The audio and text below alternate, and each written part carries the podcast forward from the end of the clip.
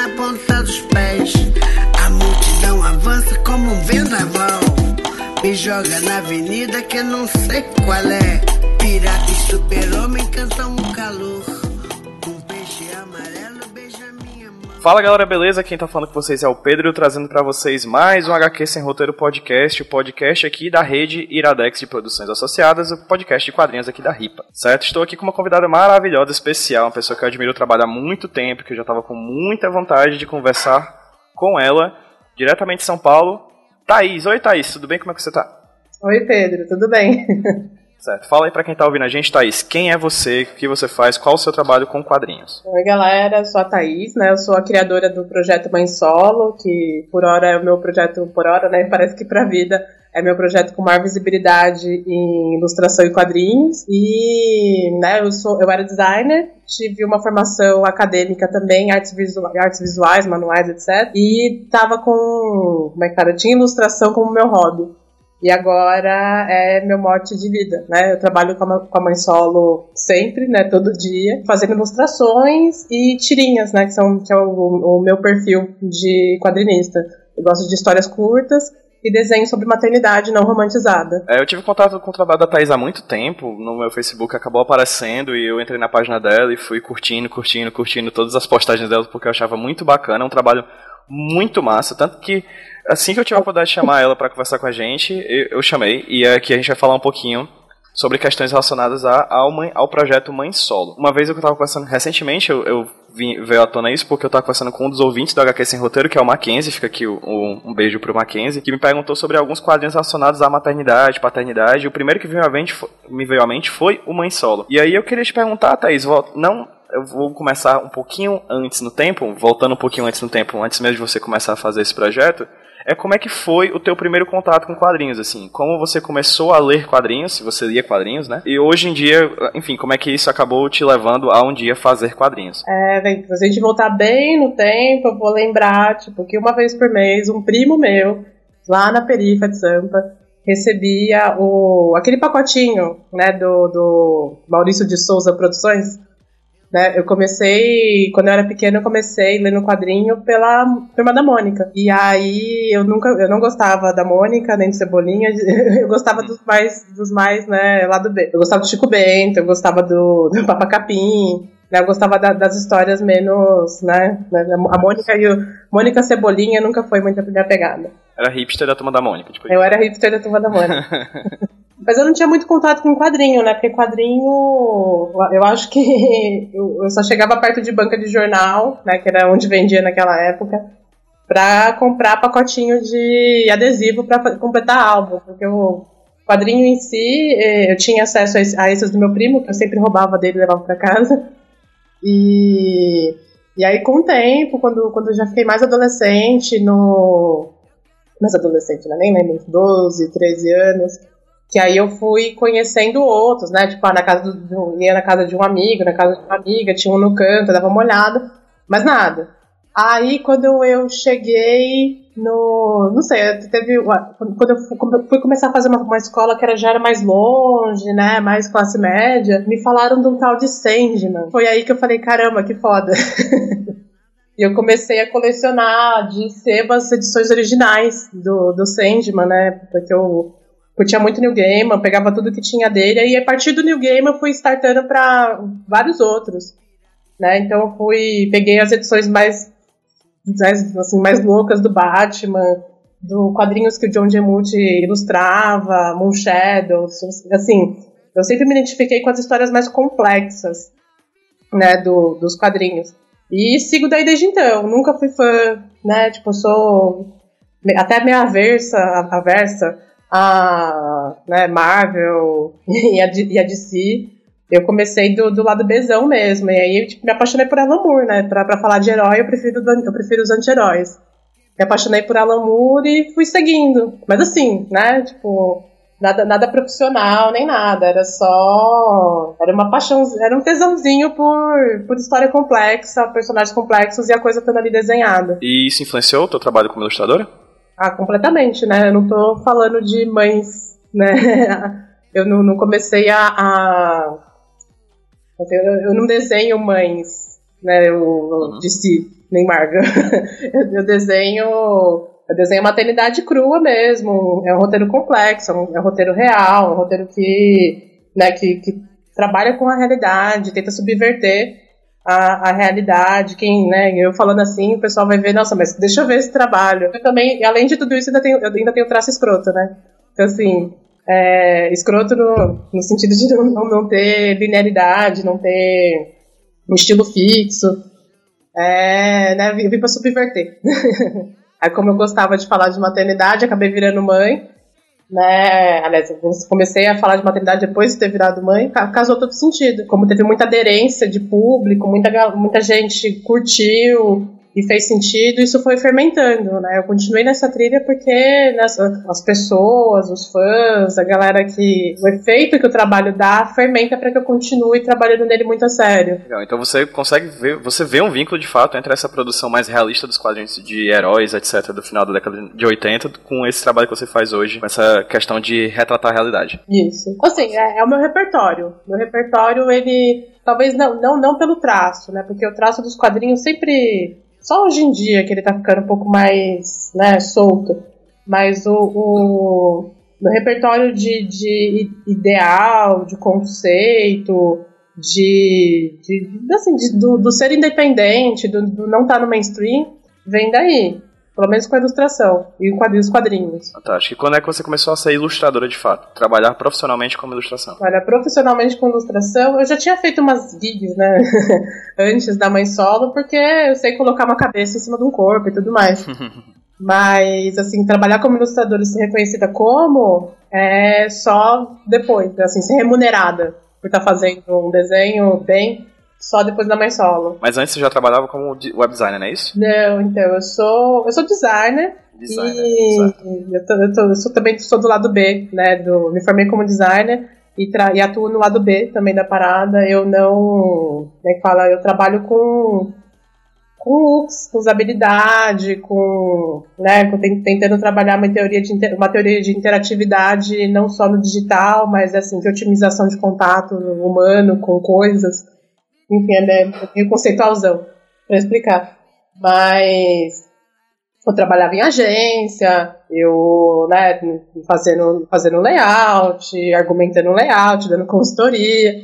E aí eu fazia, eu comecei, por exemplo, a mãe solo, era como todas as outras vezes que eu desenhei na minha vida, eu fazia assim no, no tempo extra, né, no, no, no sentido de expressar e significar alguma coisa que estava acontecendo comigo né, que eu sempre fiz um quadrinho, um, todos os meus desenhos e quadrinhos e tudo mais sempre foram muito autorais, sempre tinha a minha cara, o meu jeito, alguma coisa estava acontecendo comigo, expresso neles. É, eu já participava, quando eu, quando eu comecei o Mãe Solo, eu estava participando de um, estou ainda participando, de um coletivo independente de quadrinhos aqui de Sampa, né, que eram de amigos meus que estudaram comigo, e pelo, pelo né, nosso gosto por desenho, quadrinhos e tudo mais, a gente meio que fez um coletivo para ir se publicando.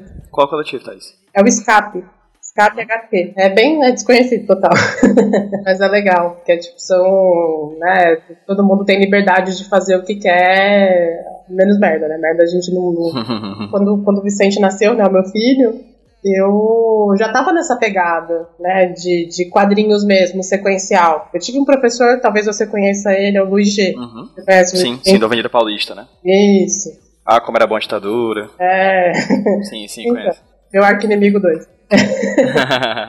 Não, então, eu estudei com o G no, na faculdade. Eu acho que o, G, como, o, o, ele era tão aver, averso, né, tão contra o que eu fazia, que eu acho que eu peguei mais gosto ainda por fazer quadrinhos e, e, histórias e tudo mais. Porque eu fazia e ele falava, meu, tá errado, não tem, né, tipo assim, não tinha nada de clássico, né, no, no, no, no que eu fazia.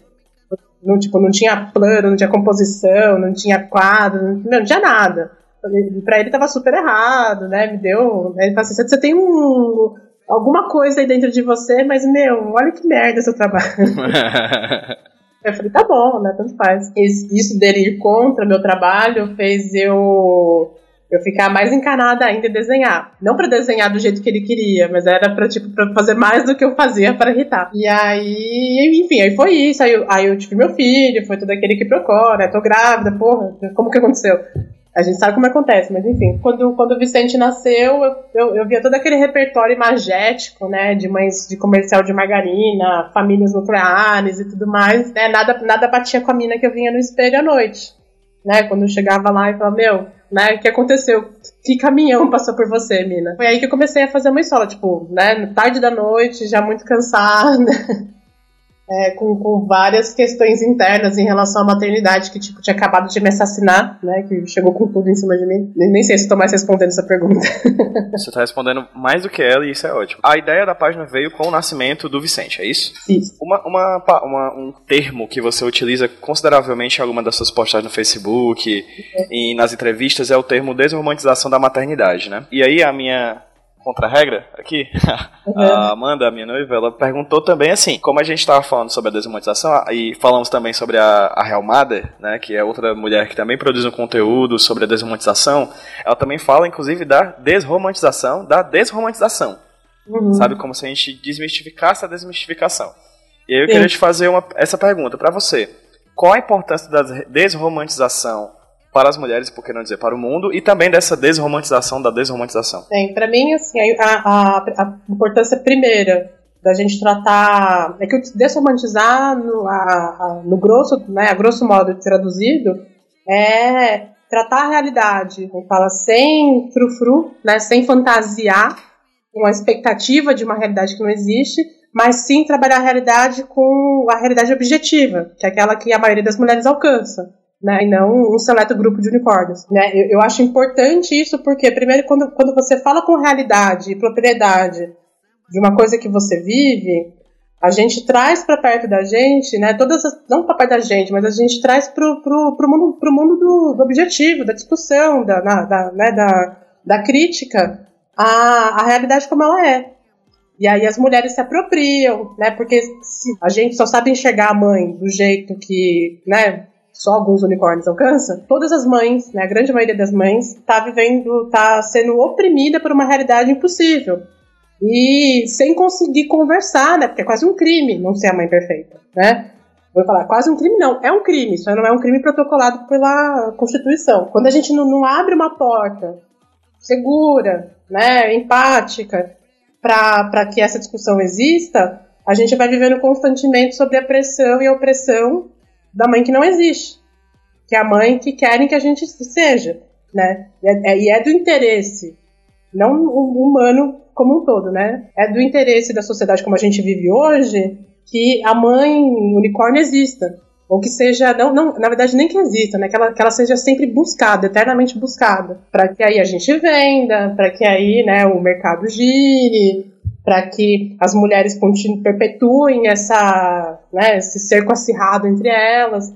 Então, é, é do, do, interesse, do interesse social vigente, patriarcal, né? é, patriarcal, capital, etc. É do interesse social vigente que essa mãe continue, essa ideia de mãe seja perpetuada. Mas, né, quando a gente começa a falar da maternidade com a propriedade da realidade e, e onde todo mundo pode, pode se sentir um pouco um pouco não, né, imensamente descarregada do fardo dela, né, a gente muda completamente as relações humanas. E, tipo, eu não tô falando de, de pão de padaria, né, eu tô falando do, do, do, de um dos maiores arquétipos humanos, que é a mãe. Né? Quem, quem que faz a imagem da mãe? Quem imaginou a imagem da mãe? E quem realmente viveu a imagem da mãe e passou isso adiante? A gente, a gente não tem um contato real, histórico, social, com a mãe. Porque a mãe, a mãe nunca, né, pelo patriarcado e tudo mais, a mãe, a mãe ela é o, o, sujeito, mulher, humano menos prestigiado. Porque a mãe, ela, a partir do momento que ela vira mãe, ela é a provedora, né? Mas a provedora do cuidado, provedora, assim, dos, das questões específicas humanas que só mães, né, teoricamente, podem prover. Tem tudo isso. para todo esse campo, que na verdade a desromantização nada mais é do que abrir um, um um, um canal entre pessoas para discutir a, a, maternidade pela realidade, não pela fantasia dela. Pode falar. É, pois é, eu tava, enquanto você falava, eu estava perguntando se você não sentia no, no retorno do teu trabalho em certa parte. Aí eu vou voltar à questão do feedback do público em um segundo momento dessa nossa conversa. Se, porque assim, a ideia da mãe, como você fala aí, é uma questão que pontua todos nós como sociedade patriarcal que somos, infelizmente, é que a mãe é divina, né?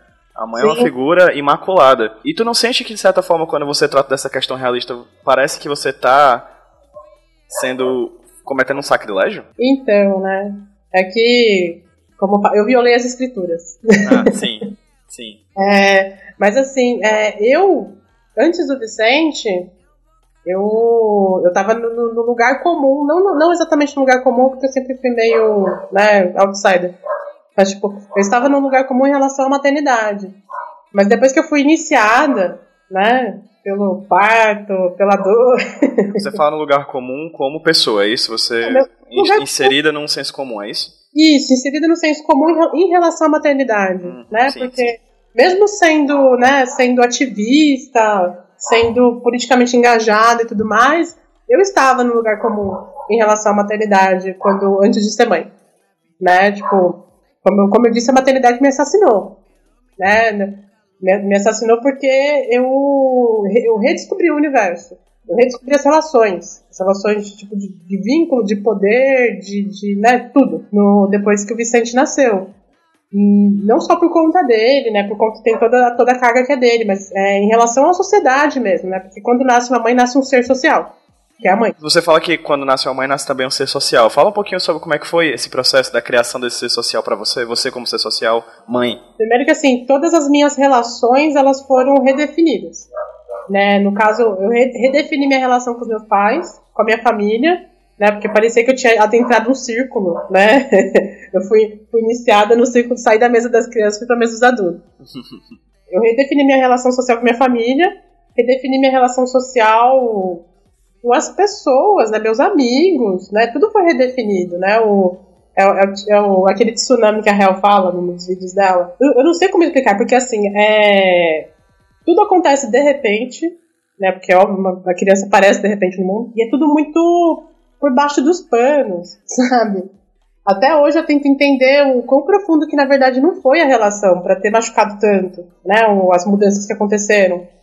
Porque, é claro, fora as questões da responsabilidade, né, que é sempre muito maior do que a gente é alertada sobre o que é, né, é diferente alguém falar para você você não vai dormir dois, dois, anos e você de fato não dormir dois anos. é, é, bem diferente. até porque a gente não sabe como é que o nosso corpo vai responder a isso, como que vai ser alterado e tudo mais.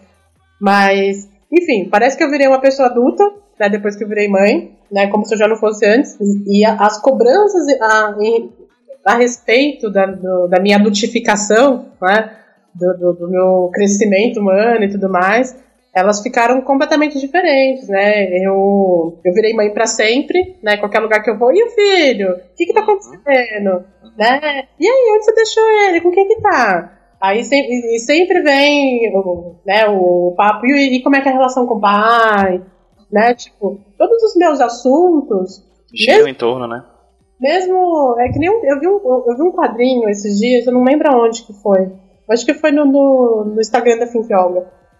Que era tipo, ah, bom, chegava a mina lá e falava, então, bom dia, galera, eu sou cientista, neurocirurgião, neurocirurgião com PHD não sei o que, blá, blá, blá, blá, blá. Né, tipo, puta, puta currículo.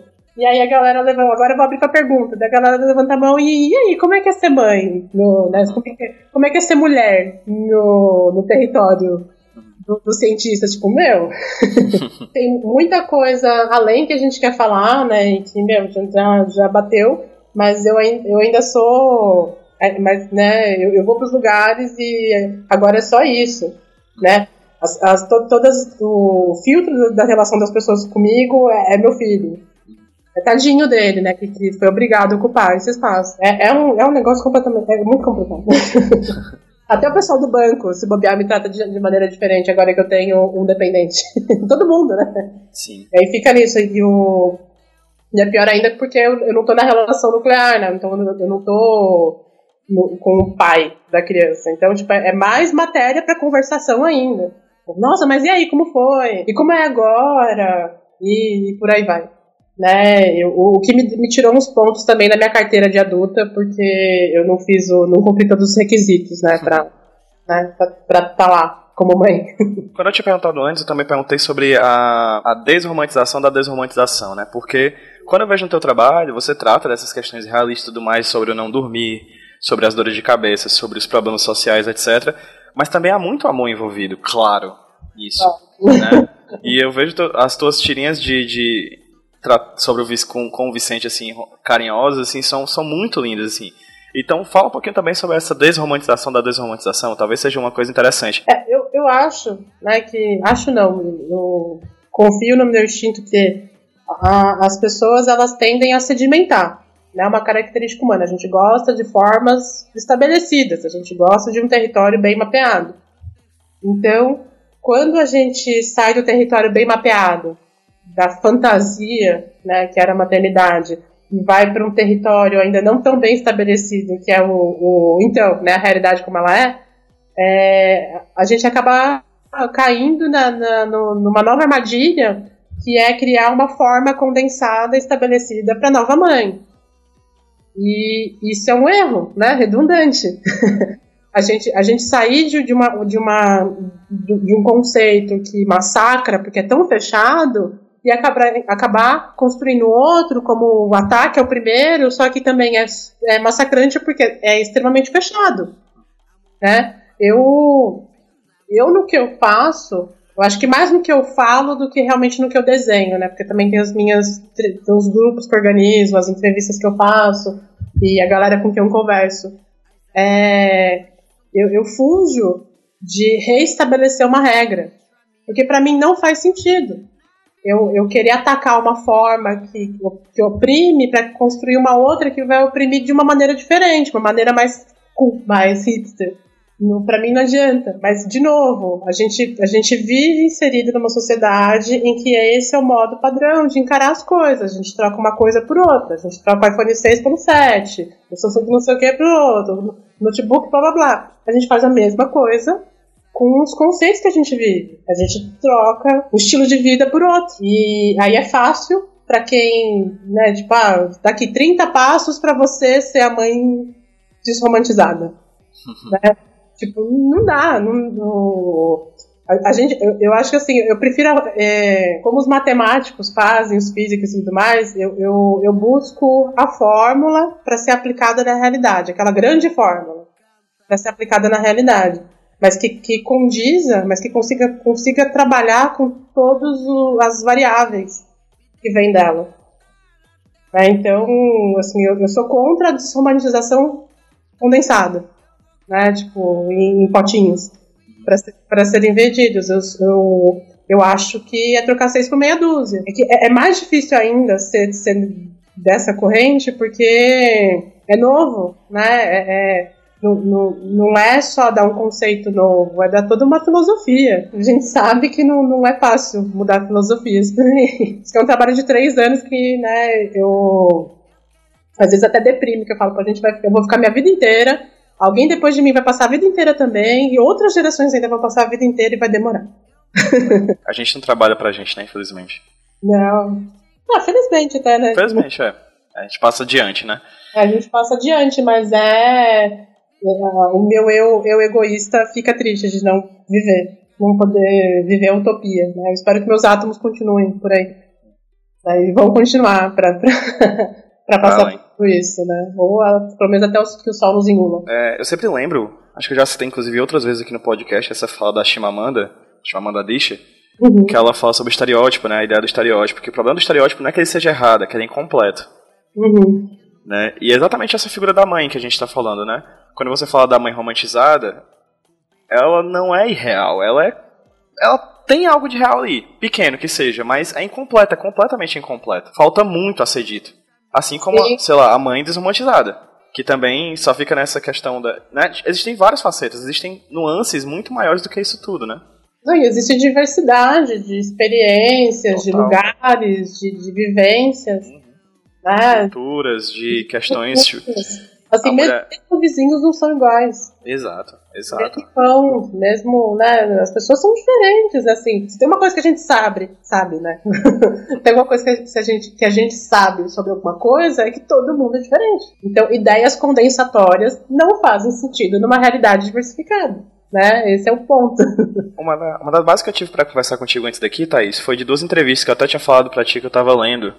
Uhum. Que uma é pro, no site do Itaú, né? Deixa eu ver aqui qual é o nome do site direitinho. É o E Mulher Empreendedora, que trata da mãe solo como um empreendimento, né? Como é, empreendimento, como trabalho, né? Sim. Seu trabalho com a mãe solo. E o outro é uma entrevista para um site muito bacana também chamado Bar de Batom, que trata da questão da maternidade. E aqui o que eu queria tratar contigo, além de tanger todos esses pontos, porque você é isso tudo, né? Uhum. Você é empreendedora, mulher, mãe, etc., e quadrinista, etc., e diversas outras questões. Nossa, até, É... Hã?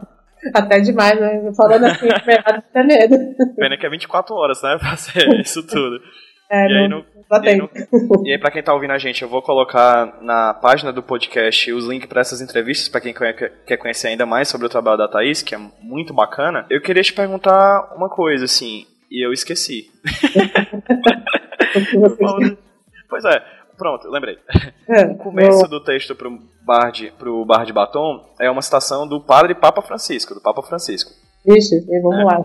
vamos ver. Que, É. que fala que é, não existe mãe solteira, mas não- mãe Ah. não é estado civil, Sim, né? sim. E aí eu, Essa eu chego... É, essa pode usar, né? Porque tem outras tantas aí que esse rapaz já falou que, né? E é o, que é o pa- é o papo mais legal da história, né? Imagina. é? Pois é. Ainda continua sendo católico e papa, né? É. E aí, no caso, eu queria te perguntar exatamente isso, sobre o nome Mãe Solo, né? Por que o nome Mãe Solo? Então, é, tem uma confusão né, a, a respeito do, da mãe solo, que é que, que mãe solteira né, não, não vale, porque, enfim, solteira, é um estado civil e tudo mais.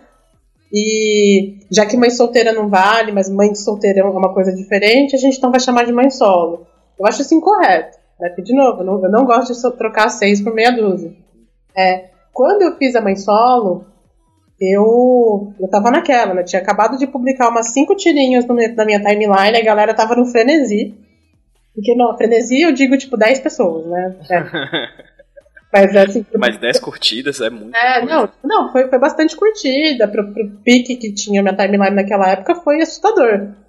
É, mas assim, mas tinham 10 pessoas, 15, sei lá, que chegaram, meu, que da hora esse trabalho, você tem que continuar, não sei o que. Eu assim, ah, então, sabe, eu não faço isso necessariamente. Eu ganho, vida- eu ganho minha vida com outra coisa.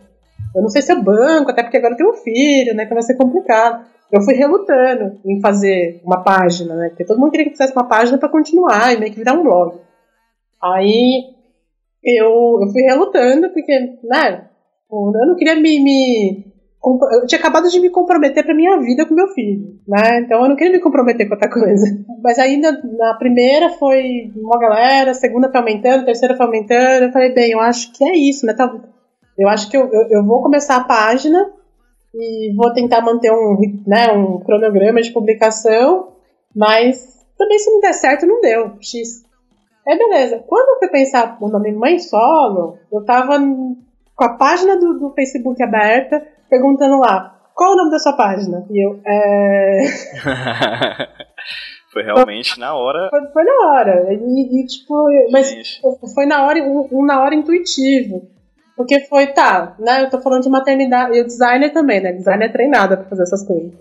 É, e eu, eu tava lá na página, fiquei, caramba, tá, vou falar de maternidade, mãe. Aí eu fiquei, ah, mas e aí, né? Mãe, mãe o quê? Aí eu fiquei, porque eu sou mãe, eu sou independente, eu tô aqui no meu banquinho violão, e né, é um trabalho autoral, é sobre a minha vida, mas é tentando alcançar uma realidade além da minha, e aí, né? Eu fui indo, fui indo, fui indo, até que teve uma hora que eu me senti extremamente confortável com mãe solo. Né? Isso indo, indo, indo foram tipo 10 minutos, tá? Não, não foi nada processo muito longo, não. não, não, não foi nada muito elaborado, nem nada, não, não fiz pesquisa, tipo, era, era só o nome de página de Facebook, saca? Não, quem que, como, é que- como que eu ia imaginar que ia to- tomar a proporção que, to- que tomou? É, Isso em que ano, Thaís? Só pra confirmar? foi em 2014, Ok, ok. fazem três anos, né? Quem ia imaginar eu né, lá fazendo aquele nome de página? Talvez se eu soubesse que ia ficar tão grande, se eu tivesse tipo, tido mais, como é que fala, mais tino capital no- na parada, tivesse feito, tivesse dado outro nome. Mas não, não era pra ser grande, não era pra ser. Não não era pra ser um, um- um nicho, não era pra ser um negócio, não era pra, né, ser merchan nem nada, era, era só pra ser real. E aí me fez muito sentido, mãe solo. Porque é o solo do meu, é o solo do eu sozinho. E não, não é sozinha porque eu tô sem um homem na minha vida. É sozinha porque sou eu, sempre fui eu. Né? E agora eu sou mãe. e bateu, né? Fechou, fechou como um acorde, né? Me iluminou por dentro, falou: "Nossa, é isso". Isso aí também, aí eu coloquei lá mãe solo, imaginando, ah, se eu não gostar também, eu mudo depois. e três anos depois, né? E três anos depois continuei. Assim, foi, mas foi uma coisa assim de alinhamento. Fez todo sentido naquela hora, eu nem, eu nem sabia porquê. Eu fui descobrir. Eu fui descobrir ou encontrar motivo, ou inventar motivo depois, para isso depois. Mas até hoje faz sentido. Muito pra mim. E hoje a página tem mais de 70 mil curtidores, né? Isso, tá com quase 74. Se eu fosse uma pessoa mais agressiva, eu acho que eu tava mais. Eu tava meio pique Maurício de Souza já. é, Quiçá maior. Quiçá maior. É que eu, eu fico naquela, né? Eu, eu não vivo de mãe solo, né? Tem, as, tem meses que eu vivo de mãe solo, tem meses que não. A maioria deles não. Eu não tenho uma rotina de publicação, eu também não me forço a ter uma rotina de publicação, eu sempre trago aquilo que é visceral né? Tipo, quero fazer isso, quero desenhar isso. Antes eu até publicava mais porque eu tinha licença maternidade, eu estava mais presente com meu filho. Hoje em dia, tipo, as questões são um pouco mais psicologicamente complexas para mim. E eu tenho várias coisas que eu acabo não conseguindo desenhar porque é difícil fechar em quatro quadros, umas paradas. E, aí, esse é o seu formato de quatro quadros, é isso? Isso, meu formato é o de quatro quadros. E. ou menos até.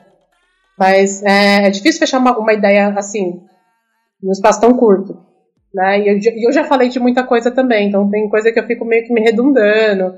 Enfim, eu tô me redescobrindo, porque eu já, eu já tenho três anos para trás. Né? Depois, depois de você ter uma história, fica mais difícil até, eu acho, lidar com o presente e o futuro. Porque você sabe já o que você fez, o que você alcançou, você sabe o que você poderia fazer e você e tem todas as questões internas do tá, e aí, né, meu, tô com a faca e o queijo na mão, como que eu vou fazer virar? E o fazer virar não é sempre um privilégio para todo mundo, né, ainda mais para mim, que vim de onde eu vim, fiz o que eu fiz, né, e sou mãe em tempo integral de um menino de 3 anos. Aliás, em tempo integral não, porque agora ele tem creche, então a creche salvou minha vida. Hum. É, eu tô tendo qualidade de vida agora, depois que ele foi pra creche. tu fala na, posta, no, na entrevista que você deu pro Mulher Empreendedora do Itaú sobre o fato de que mais ou menos, de vez em quando, cerca de 50% do seu faturamento é por causa do mãe solo. Uhum. Como é que foi transformar essa página em um negócio? Então, né, transformaram na real. Não, não, eu não transformei. Eu fui fazendo e aí, conforme a coisa foi crescendo, é, apareceram oportunidades né? Empresas que chamaram. É porque todo negócio que é de nicho, né? Ainda mais numa época de eu vou fazer grandes aspas e ula-ulas aqui para falar disso, digital Coelho. influencers. Coelhinhos voadores, né? É, coelhinhos voadores, né? Digital influencers existem, são as novas celebridades digitais, então as empresas estão sempre de olho em quem tem mais curtida, quem tá fazendo mais barulho, não sei o quê para chamar para a equipe para fazer uma campanha, né? E eu, como sou de mãe, eu só existo no Dia das Mães. Então, ou no Dia das Crianças. É, ou no Dia dos Pais, quando eles querem falar que eu sou pai também. Então, tipo, eu tenho três vezes ao ano eu existo. Pra, pra galera. E aí teve, teve meses em que as empresas se aproximaram, toparam não desconstruir meu discurso, né? Não desconstruir minha desconstrução. E acabou rolando trabalho, parceria, né? Salários bons, etc. Mas isso foi já né, no começo do projeto. Agora já tem gente que está com muito mais capital hype que eu e é mais fácil de vender a imagem. Então, tipo, eu, eu hoje em dia eu vivo, né, ano passado teve um crowdfunding que foi muito bom, que angariou fundos para a primeira publicação da Mãe Solo e né, que deu um boost no projeto. Agora tem um livro que me permite, né, um, tem um, aliás, um arsenal aqui, eu estou olhando a caixa. Eu tenho, eu tenho 20 caixas no meu, de livros aqui no meu guarda-roupa, que é para né, gerar grana pro projeto. Evento, né, e tudo mais. Isso. Então, eu, eu vivo disso. Quando rola... É, né, tem trabalhos que entram, esses são muito ocasionais, é, tem eles, mas aí na maior parte do tempo eu vivo, vivo aspas, né? Eu, eu arrecado grana com vendendo livro, vendendo print, vendendo pôster, indo pra palestra. Num site do projeto, da Mãe Solo? Não, nem tem site ainda. Eu tô todo enrolado com o site. Ah. tudo, tudo, acontece pela página, mas é, é assim que eu ganho grana. E aí também tem, agora eu tô com dois livros que vão ser lançados no ano que vem que eu estou escrevendo e escrevendo e desenhando. Então tem, tem isso, né? E tem a, a, os adiantamentos que entram, rola uma grana. É, mas é sempre assim. Nunca é uma coisa fixa e é sempre depois de muita correria. O, o, os livros que estão comigo, que é o único material independente que eu tenho para vender, é o que costuma me ajudar todo mês. Né? Vender os livros e prints e camiseta e as paradas que vai com a personagem é o que costuma complementar a conta todo mês. O resto é tipo quando, quando, quando a galera quer, quando o universo, né? Tipo, quando todos os digital influencers mais famosos estão ocupados, aí vem pra mim. E aí você vende pela própria página do Isso. É, tem no, no, no, no Mensolo tem um linkzinho lá pra, né, pra, pra, comprar. E a galera que gosta do projeto, que, que sabe que eu vivo disso, ocasionalmente. É, que eu vivo disso, né? que ainda não dá pra, pra arriscar viver de mãe solo. Mas é, o, as pessoas vão comprando e vão, vão tendo, vão acumulando, vão colecionando. De vez em quando eu solto prints novos, né? É, é sempre de coisa que já está online. Inclusive, meu livro, o primeiro livro, era de coisa que já estava completamente na internet. Tipo, eu fui além do sensacionalista, né? Assim, tá, as pessoas pagaram por um livro que estava online, porque todas as tirinhas estavam publicadas, mas para ter com elas e para, né, tipo, como cota de patrocínio para o projeto. E é isso, né? Hoje eu enxergo uma escola muito mais como uma ONG do que, com, que como uma, uma empresa. Hoje, assim, eu digo sempre, né? Para mim sempre foi um projeto tipo de que era para me dar a oportunidade de ter independência do mercado, é, né? Porque eu preciso, preciso de grana para viver, eu ainda como comida e, né? E preciso de um teto e tudo mais, meu filho também. Mas que me, que me permitiria usar esse capital intelectual que eu tenho e artístico para né, trabalhar, em, trabalhar pelas mulheres e mudar as relações que elas têm com o corpo delas, com elas, com a maternidade. E você acha que está conseguindo? Você está conseguindo isso? Eu acho que. Eu não eu tenho certeza que eu tô. Eu, eu, tenho certeza que eu tô em, algum, em alguma medida, e também certeza que eu tô muito aquém do que eu poderia. Eu tô, eu tô nesse limbo né, de, de criação que eu me encontro, que que é o ter muito conteúdo para falar e não saber como falar ele, pegar na, né, na, na no, abrir o Photoshop e não sai nada. Eu tô, eu tô nesse limbo de aí, meu, né? Você tem que mudar, você tem que fazer alguma coisa diferente, você tem que. Tá faltando, tá faltando algo no discurso, tá faltando algo que vai aproximar mais, enfim, né? Eu tô, eu tô faz um ano quase nisso.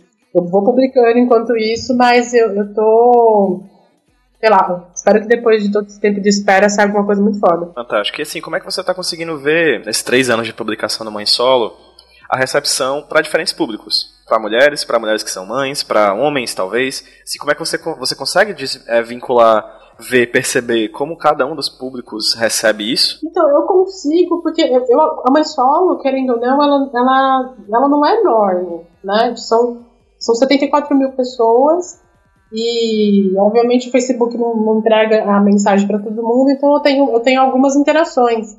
É, mas eu sempre fui muito presente nos comentários, né? Na verdade, eu, eu falo até pra galera que eu faço as coisas, né? O, o designer aí me ultrapassa, a designer aí me ultrapassa. É, eu faço as coisas com um objetivo claro, que é as pessoas, né? E, ver o que vai rolar do conteúdo. Trazer, de alguma maneira, uma discussão para que as pessoas interajam. Né? E aí o rico do, do, do projeto, né, a grande beleza para mim do projeto, são as interações. E como eu estou numa rede social, né, que é o Facebook, ou então na, na, ao vivo e tudo mais, eu vejo o que está acontecendo. E eu sei que quando, quando eu marco um negócio, não sei aonde, né, vou para Santos fazer uma roda de conversa, eu vejo quão diferentes públicos, né, quão, quão diferentes são as pessoas que são atraídas para para falar do projeto, para falar como mudou, né? Tipo, eu tenho aquelas métricas de Facebook que fala, né, muito do meu conteúdo é para mulher, 96% do meu conteúdo de seguidoras e tudo mais são mulheres. Só 4% são homens. Isso já me diz uma coisa, né? E, e aí na, na, na divisão de, de idades, eu tenho um público muito alto, né, de jovens mulheres de 24 a 34 anos, mas eu também tenho um, um, um, eu tenho um encontro mais alto, mais alto com as, as mulheres né, de 24 para baixo do que do, as mais velhas, né, de, dos 34 adiante. Eu tenho muita menina, que nem a mãe ainda, que segue e curte. E, e, e também tem homens que, que, que veem o conteúdo e começam a entender de uma maneira diferente a, o como, é, o como, como as mulheres deles, ou as mães dos filhos deles, ou as companheiras deles são impactadas pela maternidade. Né? Então, no, no, final das contas, é. Assim, né? Eu sei que a grande maioria do, do, das pessoas são mulheres, e são mães, estão com filhos atualmente. Talvez até por identificação com filhos da mesma idade que o meu. Mas eu, eu sei que ele chega em todo mundo. E aí que eu piro no Maurício de Souza. Né? Tipo, quero o seu lugar, velhinho. Uhum. Fala um pouquinho sobre como é que é o seu processo criativo. Você falou aí que você abre Photoshop, você faz o quadrinho digitalmente? Como é que como é que é o processo desde quando a ideia aparece na sua cabeça e vai até a página do Facebook? Olha, o processo geralmente é assim. Tô lá fazendo, tô lá eu fazendo alguma coisa e de repente, meu, me bate, puta, eu podia falar sobre, geralmente, na verdade, é, eu tenho, acontece, acontece alguma coisa comigo com meu filho e eu guardo aquilo e falo, puta, isso aqui dá pra desenvolver de um jeito diferente. Ou, ou dá para levar isso e aí, né, mudar, ou, ou dá para simplificar essa conversa nesses quatro quadros. Aí eu vou raciocinando, né? E, e quando, quando o, o, máximo que eu chego no papel é assim, é, as quatro falas. Uhum. Os quatro balões. Eu escrevo as falas do jeito que eu imaginei, porque eu prefiro imaginar como vai ser dito e dizer, porque tem uma lírica, né? Tem um, uma poesia, aspas, na piada, né? Para começar e terminar. E aí eu escrevo as falas e falo, ok, daqui em diante. Às vezes eu passo os quatro quadrinhos e esboço posições. Mas eu, quem me acompanha sabe que tem muito de Ctrl-C, Ctrl-V no trampo. Porque eu tenho pouco tempo para executar o negócio. Aí, às vezes, eu dou uma esboçada no, na posição. Mas quase sempre eu deixo as quatro falas preparadas e venho pro computador. E aí, tipo, eu deixo num caderninho, né, as quatro falas. As quatro falas eu digo, tipo, né, tem mais às vezes, mas é só pra marcar os quadros. Eu deixo as falas dos quadros marcadas e aí eu vou pro computador. Que é, né, 11 horas da noite, depois que o Vicente dormiu e tudo mais. E aí eu começo a fazer o, o quadrinho, né, e eu, e eu eu desenho com tablet.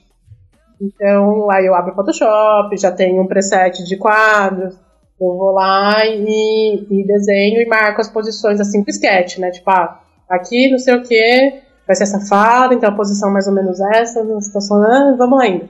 E aí eu faço, né? Eu tenho exato, eu tenho meia hora para fazer um, um quadrinho da mãe solo. E aí é assim que rola, né? O, o processo, tipo, na verdade, a, é, é meio, metade do processo é imaginar a sketch, né, imaginar a, a piada, o momento, o, a história da coisa, e a outra metade do processo é correr para aquilo ser executado rápido e ficar bonito, né, assim, do meu gosto visual para publicar. E aí tem que publicar, pensar né, a frase de, da publicação, às vezes vai um texto meio engasgado junto com a publicação. E é mais ou menos isso. Não tem muito drama. e você pretende fazer alguma coisa maior? Mais do que de tiras? Eu pretendo, mas eu tenho que ter tempo. eu tenho toda, né, todo o conhecimento do processo, de roteirização, fazer lá os quadros, marcar, marcar página, não sei o quê. Eu tenho, eu tenho conhecimento técnico de fazer um quadrinho.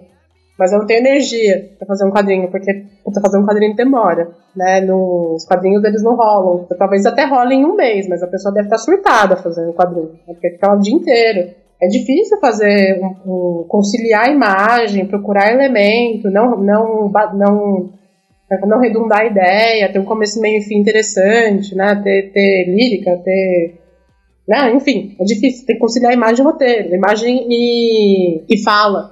E eu não tive condições, né, desde que o, desde que o Vicente nasceu, de realmente me aplicar em algum roteiro que eu quisesse desenvolver. E aí também tem as, tem, tem as, as questões emergentes, que são né, urgentes, emergentes que vêm da maternidade. Eu ainda não, eu tive três anos né, de experiência como mãe. Três anos, contando com a gravidez, três anos e nove meses. Quase quatro agora. Já passou do estágio preparatório. É, então.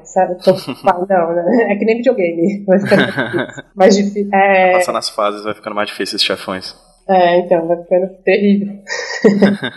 E aí tem, tem essa, né? Tipo, eu não, eu não, tive, eu não tive realmente um momento de amadurecimento da maternidade. Porque eu vou vivendo isso todo dia. É um soco na cara todo dia. Eu, eu sinto que talvez agora, até por esse tempo que eu tô, tô parada, não tô conseguindo produzir muito, é que porque eu tô digerindo alguma coisa. Eu, eu tô. Eu acho que talvez ano que vem, ou até nesse livro que eu tô fazendo agora, que a, a, ideia era continuar com tirinha, mas talvez eu, eu, eu vá para mais de uma página, junto com os textos, que para mim também é importante ter o texto, porque eu não consigo falar só por imagem. Então aí eu sou mais complicada ainda para todo mundo. Com isso daí, eu acho que agora que eu tenho já três anos de experiência, né, três anos de causa, experiência e tudo mais, eu, eu já consigo criar uma coisa com mais profundidade que dê para trabalhar em mais de quatro quadros. E eu, eu, tenho que, tipo, trabalhar com tudo que eu já vivi e continuar vivendo tudo que eu vivo, porque todo dia ainda é uma coisa diferente, ainda é uma questão para lidar, é um medo que aparece, um, um, debate que vem, um bater pé de não, mamãe, não sei o que, né? Então, a relação ainda é muito complexa, porque não tem nada, não tem nada muito fixo nele ainda, né? Uhum. então, todo dia, todo dia ainda tem um, um eterno conversar, retrabalhar, né, entender, compreender. Para ele e para você, né? É, para ele e para mim. Eu acho que muito por isso não, não rolou ainda um, um quadrinho, porque se eu, se eu, o dia que eu for fazer um quadrinho longo, com a mãe sogra, no caso, talvez com, com outras coisas eu já consiga até fazer, mas um dia que eu for fazer um quadrinho longo sobre maternidade, eu, eu vou ter que estar um pouco mais tranquila. eu, eu, tentei, eu tentei fazer o máximo aqui, perguntas que não tocassem essas outras entrevistas que eu acabei lendo pra gente chegar aqui, mas eu gosto muito da última pergunta que o pessoal do, do Mulher Empreendedora fez para você, eu vou te fazer novamente. Eita, né? O que é maternidade para você? Bem, maternidade para mim primeiro foi uma revolução, né? A grande revolução russa da minha vida. Eu, eu tive esse reencontro um reencontro com, com, que foi minha mãe, com que foi minha avó, com que foram todas as mulheres antes delas, e com a história delas e o que elas viveram. Tive um grande encontro também com, com a mulher que eu ia ser.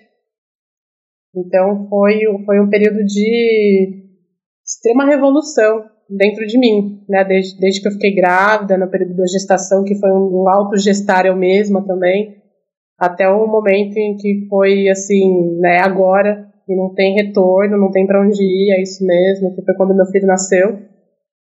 E, enfim, né, tudo, tudo envolveu medo, envolveu ansiedade e curiosidade também. Maternidade para mim é, é, é, essa musa de, de 500 faces, né, é a, são todas as deusas do panteão sobre mim.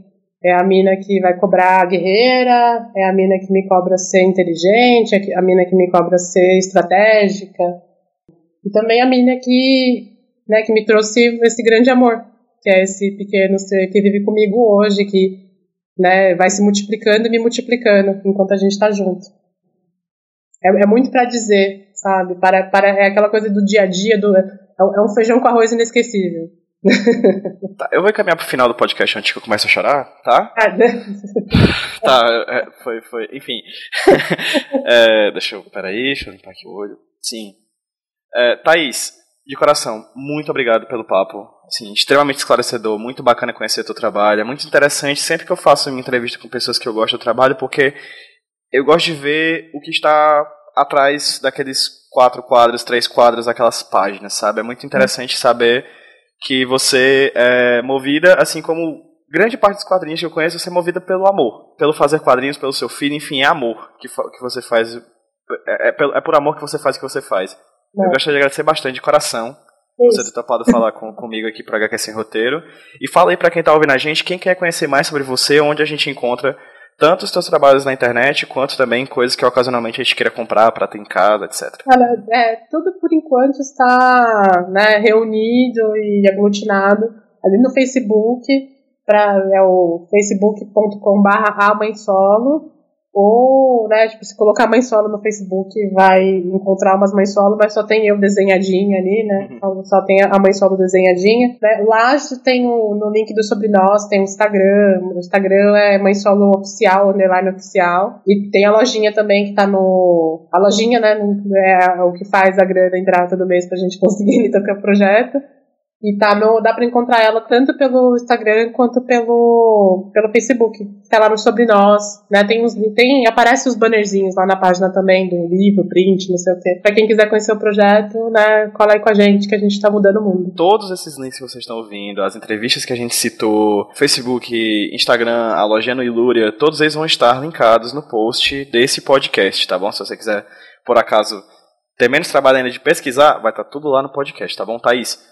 Muito obrigado novamente, de coração. É Espero que esse, na verdade, tenha sido o primeiro papo de música que a gente vai ter no futuro, em breve. Demorou. Vamos sim. Vamos dar um tchauzinho pro pessoal no 3, 2, 1. Tchau, gente. Até a próxima. E tchau, galera. Até mais.